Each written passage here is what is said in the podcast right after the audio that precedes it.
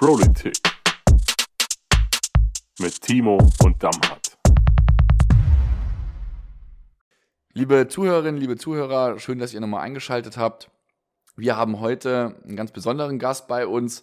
Heute ähm, dürfen wir die Bettina Altesleben hier begrüßen. Bettina wird sich gleich noch vorstellen, aber schon vorweg, Bettina, schön, dass du heute die Zeit genommen hast, bei uns zu sein. Sehr gerne.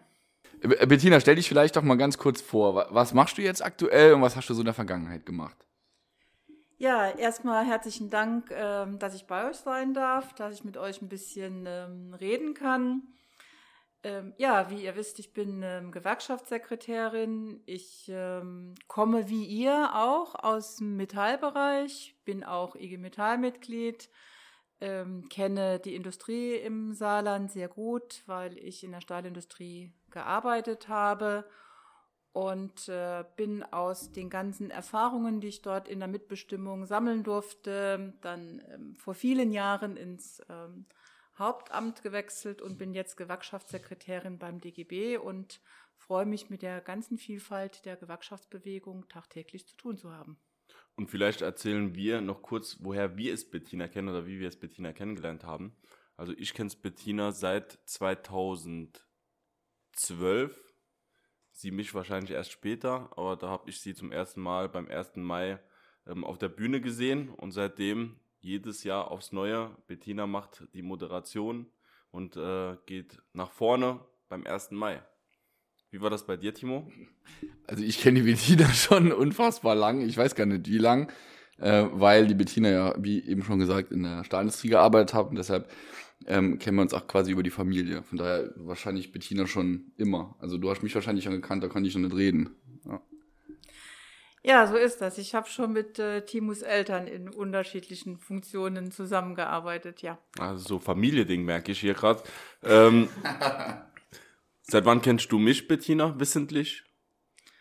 Seit heute. Oh. nein, nein. Ähm, dann hat ähm, ich kenne dich seit ähm, einigen Jahren. Also wenn man ähm, DGB-mäßig unterwegs ist, ist bei Metallkonferenzen, ist bei ähm, Streikaktionen der Gewerkschaften, im, im Tarifauseinandersetzungen, dann läuft man sich ja auch mal über die Füße. Aber bewusst kennengelernt, äh, in euren Funktionen auch, ähm, habe ich euch beide jeweils bei ganz starken Auftritten. Damhat, das war bei dir bei einer Veranstaltung, als ähm, die Nazis in Saarbrücken ihren Parteitag abhalten wollten. Und ähm, wir mit unserem Bündnis Bund Stadt Braun natürlich einen Gegenprotest veranstaltet hatten und du dort äh, eine super Rede gehalten hast für die Demokratie, für Vielfalt, für Offenheit in der Welt und äh, großes Kompliment. Ähm, das war großes Kino, was du dort ähm, geliefert hast. Und äh, ach zum Timo ähm, ist richtig, dass wir uns ähm, äh, sehr, sehr lange kennen, dass ich dann halt auch mitgekriegt habe, dass äh, auch Timo in der Stahlindustrie ähm, gearbeitet hat, dass du dort auch Funktionen ähm, hattest. Und äh, klar erkundigt man sich dann mal, redet man miteinander, man läuft sich einmal über die Füße, ne, weil ich habe äh, nach all den Jahren immer mal wieder Heimweh nach Saarstahl und bin dann mal dort im, im, im Gremium, sag mal Hallo, dann ist Timo mir auch über die Füße gelaufen, aber so einen starken Auftritt, so wie ich das bei Damhardt erleben durfte, hatte ich auch bei Timo, ähm, als er nämlich äh, unser erster Mai-Redner war und dort wirklich äh, den Tiplisser Platz äh, sind wir weggegangen, schon die Demo hat man gemerkt, äh, da steht ganz viel Jugend hinter dir. Und das hat dann viel Spaß gemacht, schon den Demozug zu begleiten. Und dann war es nachher eine richtig ähm, starke Rede oben am Schloss. Also Kompliment an euch beide äh, das macht Spaß, eurer Entwicklung zuzuschauen. Gut, dann können wir erst mit dem Podcast aufhören. nee, danke, Bettina. Ähm, aber das ist, äh, wie du schon beschrieben hast, ist das schon gut. In der Gewerkschaftsfamilie läuft man sich auf jeden Fall über den Weg und ähm, dass mir ach, ich sag mal, viele Termine und solche Reden erhalten können, ist ja auch, ähm, weil du und Eugen ach, uns die Chance gegeben habt, das auch zu tun. Von daher ist das auch eine, ähm, kann man das auch zurückgeben, dass ihr auch die, den Nachwuchs quasi gefördert habt und auch immer daran interessiert seid, auch jungen Menschen dort eine Stimme zu geben. Ja, Bettina, was äh, steht sonst an? Wir hatten uns letzte Woche ja auch gesehen bei einem Friedensgebet, was du organisiert hast. Kannst du vielleicht dazu auch nochmal ein paar Worte sagen? Ja, ich denke, im Moment äh, vergeht äh, keine ähm, Veranstaltung oder Gespräch, egal ob jetzt äh, im dienstlichen Kontext oder im privaten Kontext, ähm, ohne dass man natürlich das Thema Ukraine ähm, und diesen Angriffskrieg äh, von Putin ähm, anspricht. Und ähm, es war mir ein Bedürfnis, gemeinsam mit unseren Gewerkschaften, auch gemeinsam mit der Arbeitskammer ähm, und ähm, evangelische katholische Kirche hatten uns ja unterstützt, ähm, zu zeigen, wir als Gewerkschaften, gerade wir als Gewerkschaften, wir sind nicht nur Tarif, wir sind nicht nur Mitgliederbetreuung, wir sind nicht nur Betriebsvereinbarung, wir sind auch Friedensbewegung. Ähm, und das hat mich ähm, sehr, sehr bewegt und ähm, es hat mich es, es bewegt mich noch, es macht was mit mir, es macht ganz viel mit mir im Moment zu sagen, ähm, wir haben in den letzten Jahren immer, ja, gewusst, es gibt Kriege irgendwo auf der Welt. Ganz friedlich war die Welt ja leider nie, aber es war so weit weg und ich bin oft, ich bin oft von der älteren Generation angemahnt worden, ihr dürft den Frieden nicht vergessen. Und deshalb war es mir ein Bedürfnis, auch als Friedens Bewegung sozusagen ähm, in Erscheinung zu treten und auch dort unseren Mitgliedern zu sagen, auch das äh, ist ein Teil unserer Aufgabe, dafür zu sorgen, ähm, was in unserer Kraft steht, dass es Frieden in der Welt gibt. Hm. Ja, auf jeden Fall, das, also das Friedensgebet, ich war selbst vor Ort, ähm, war, glaube ich, echt ein voller Erfolg, wenn man das so sagen kann. Die Kirche war ja gerappelt voll, davor waren viele Menschen, die sich solidarisiert haben. Aber ich empfinde es genauso wie du. Ich war jetzt die Tage bei den IG Metall Senioren, habe auch nochmal mit denen gesprochen und die haben natürlich auch mahnende Worte nochmal ähm, an uns gerichtet, weil es ist natürlich klar, die gehen wie jedes Jahr äh, zu dir an den äh, Antikriegstag, 1. September und reden darüber, aber diesmal ist es halt echt nah und das wird, glaube ich, in der nächsten Zeit uns echt noch begleiten und es ist wirklich schlimm, was dort passiert, aber ähm, ich glaube, viele Leute stellen sich erstmal eine Frage, DGB, vielleicht kannst du auch nochmal sagen, weil das ist ja jetzt auch, was du dort organisiert hast, was sehr gesellschaftspolitisch ist. Vielleicht, was, was macht denn der DGB? Was, was ist denn der DGB und für was steht denn der? Mhm. Vielleicht für die, die jetzt den DGB nicht so kennen. Mhm. Als Dachverband von acht Mitgliedsgewerkschaften, die in unterschiedlichen äh, Branchen unterwegs sind, ähm, IG Metall, BCE kennt man äh, in den äh, Industriebranchen mehr. Ähm, Verdi ist äh, vielen Menschen ein Begriff für, für Handel, für öffentlicher Dienst. Ähm, aber wir haben auch mehr. Wir haben ähm, EVG, Eisenbahner. Ähm, wir haben GEW, Erziehung, Wissenschaft, NGG. Ähm, wir haben GDP. Also wir sind ähm, wirklich über alle Branchen hinweg vertreten. Ähm, und wie du richtig, richtig gesagt hast, so gesellschaftspolitische Themen. Wir machen nicht die Tarifpolitik der Gewerkschaften. Mhm. Wir unterstützen natürlich, wenn sie in tariflichen Auseinandersetzungen sind, vielleicht auch sehr gerne die vermeintlich kleineren äh, äh, Gewerkschaften, die nicht überall organisiert sind, nicht überall eine Geschäftsstelle haben, nicht überall Hauptamt äh, organisieren können, dass wir da helfen, mit unseren ehrenamtlichen Kreisverbänden auch ähm, zu unterstützen. Aber wir haben natürlich auch Themen mit nach vorne gebracht, ähm, wo es heißt, die Gewerkschaftsfamilie zu einen. Ne? Wir freuen uns jetzt ähm, alle über 12 Euro Mindestlohn, der mehr als überfällig ist, der ganz, ganz vielen Menschen ein bisschen mehr ähm, finanzielle Sicherheit in die Tasche bringt. Ein bisschen mehr, wenn noch lange nicht ausreichend der auch nicht unsere Tarifpolitik, also die der Gewerkschaften ersetzen kann, aber der ein Stück weit hilft und der nicht selbstverständlich war. Ja, also das ähm, ist somit unsere Aufgabe Thema Rente.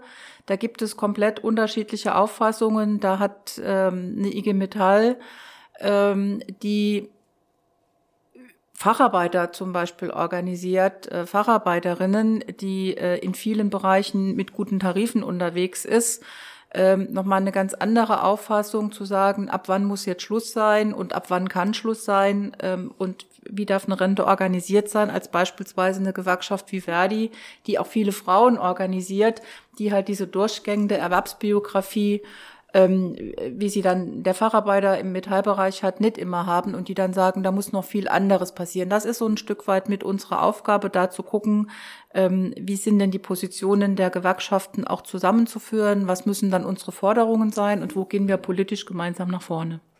Ich finde das auch immer richtig stark, wie ähm, ihr bzw. wir uns als DGB-Familie für die gesellschaftlichen Themen einbringen, weil vieles auch als selbstverständlich aktuell gesehen wird.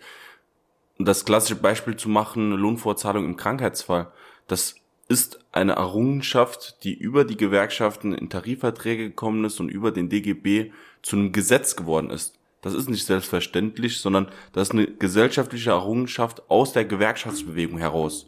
Und das ist, glaube ich, noch ein wichtiger Punkt. Ähm, ich glaube, man bekommt es überall mit. Ja, um ein Beispiel zu nennen, die IG Metall macht gute Tarifverträge.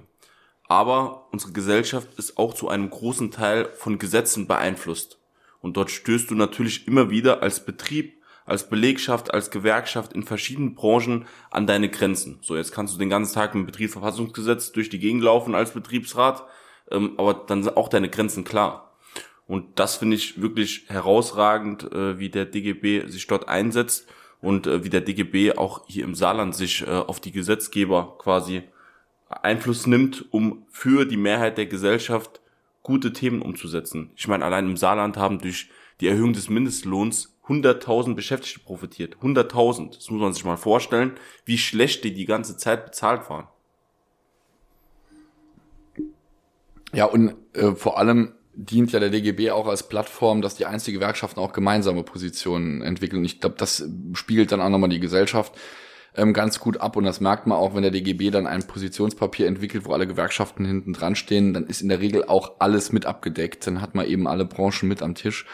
Von daher ist das, äh, glaube ich, auch jetzt mit Hinblick auf das, was jetzt in den nächsten Jahren kommt, mit dem Strukturwandel hier im Saarland, aber auch ähm, mit den Themen, die global auch zu bewältigen sind, äh, absolut notwendig, dass man einen starken DGB hat. Und äh, ich glaube, es braucht auch zukünftig mehr DGB, ähm, weil es viele, viele Themen gibt, die man nur gemeinsam irgendwie bewältigen kann. Bettina, jetzt bist du ähm, ja seit vielen Jahren im DGB. Ähm, was ist denn so vom Gefühl her jetzt in den nächsten Jahren so die Herausforderung oder die Herausforderung, wo du sagst, da haben wir richtig viel Arbeit, richtig viel zu tun? Also wir hätten Corona nicht gebraucht, ähm, sage ich immer, um zu erkennen, dass wir einen Strukturwandel haben. Corona hat natürlich das ein oder andere äh, nochmal beschleunigt, verschärft, weil ähm, Digitalisierung, Strukturwandel, Transformation ähm, sind für mich drei Dinge, die wir bewältigen müssen. Das eine ist Transformation im klassischen Sinne, was viele darunter verstehen, im industriellen Bereich, Dekarbonisierung. Ähm, da ist es für mich notdringend äh, erforderlich, dass wir die sozial-ökologische Transformation schaffen. Und ich sage immer, diesen Green Deal, den wir brauchen, um halt in den Industriebereichen darüber zu reden, ne, wir müssen ähm, klimaneutraler werden, kann nur gelingen, wenn wir den Social Deal mit dabei haben. Das heißt, die Arbeitnehmerinnen und Arbeitnehmer mitnehmen, dort in die Weiterbildung investieren. Ähm, dann ist es als DGB natürlich mit auch unsere Aufgabe zu sagen, das eine ist der industrielle Bereich, aber es findet nicht nur dort Strukturwandel und Transformation statt, die haben wir auch in allen anderen Bereichen.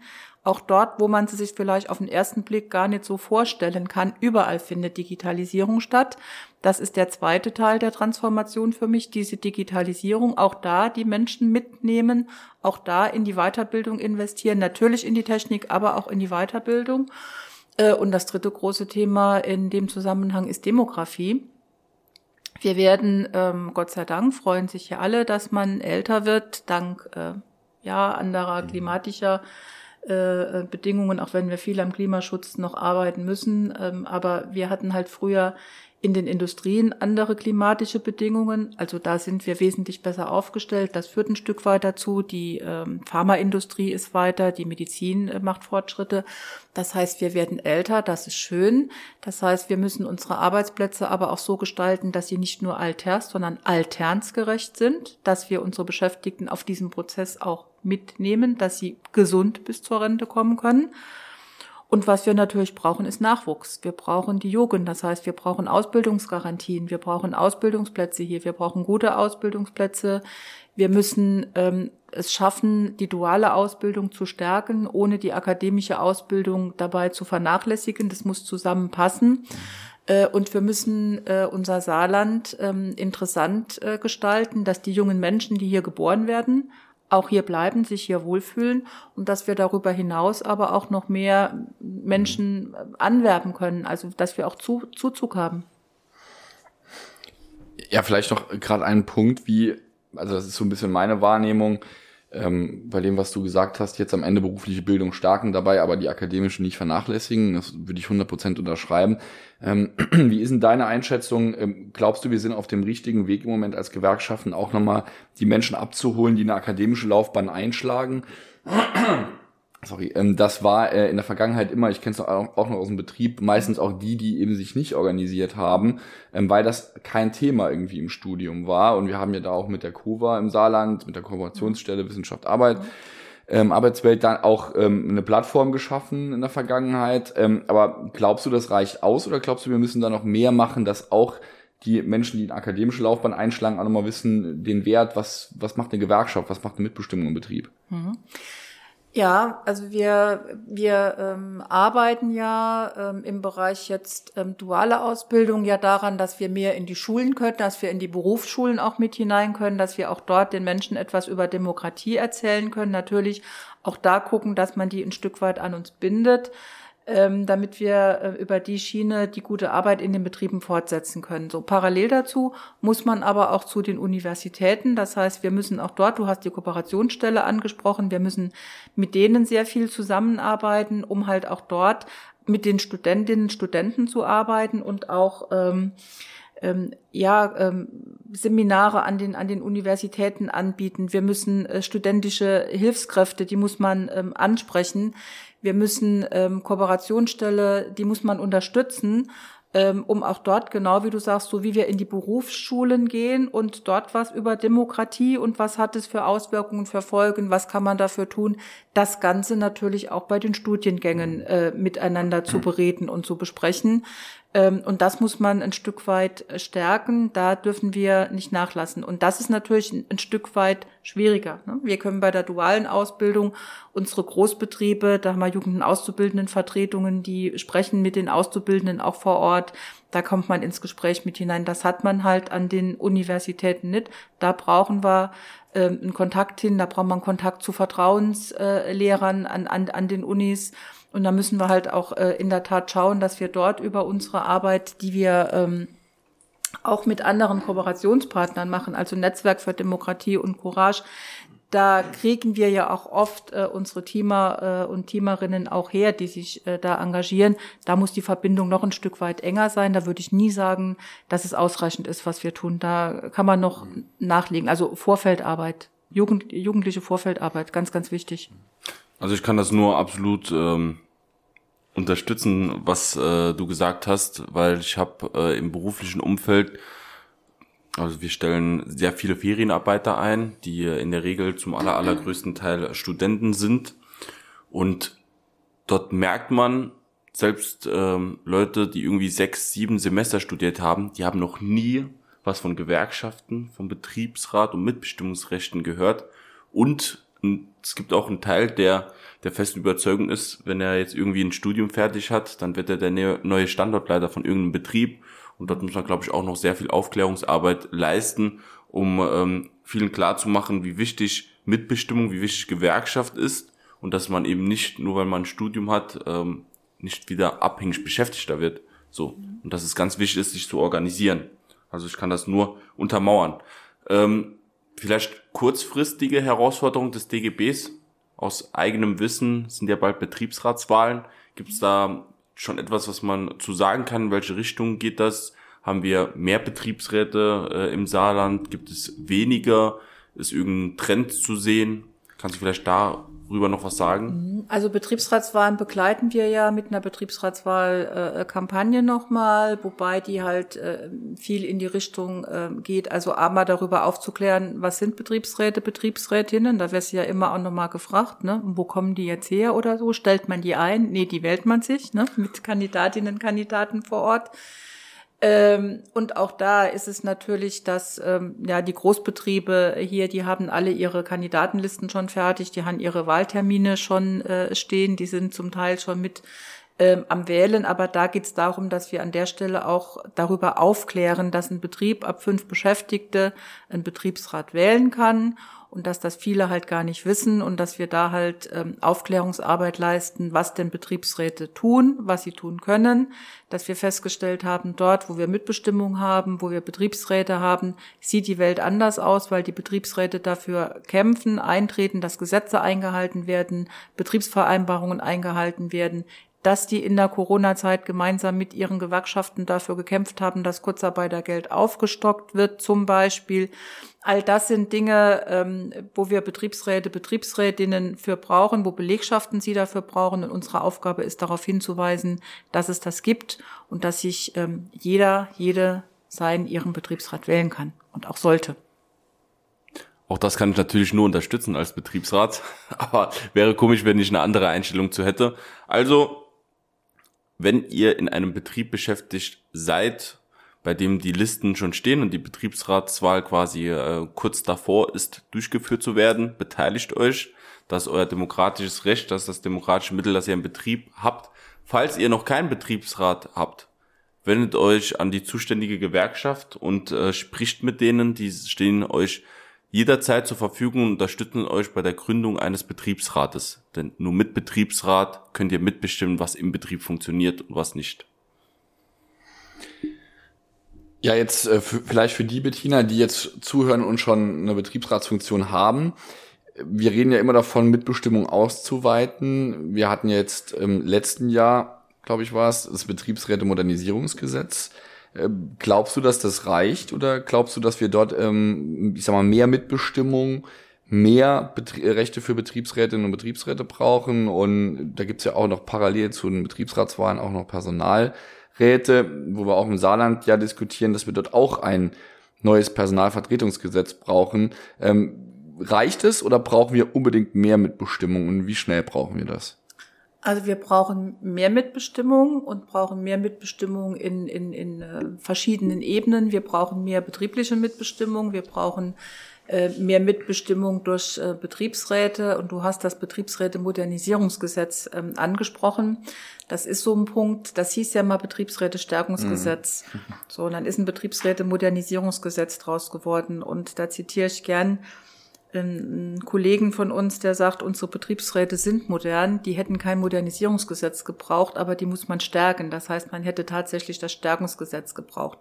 Jetzt ist natürlich dort das ein oder andere schon passiert, das darf man äh, jetzt nicht schlecht reden, aber es reicht noch nicht aus. Also wir, der Zugang zu Betriebsräten ähm, muss äh, noch weiterhin erleichtert werden. Es ist gut, dass die Behinderung mittlerweile ja dann nach der neuen Gesetzlage ein Straftatbestand ist. Das wird hoffentlich den einen oder anderen dafür abschrecken, ähm, Menschen ähm, entlassen zu wollen, äh, nur weil sie Gedankengang haben, Betriebsrat zu wählen.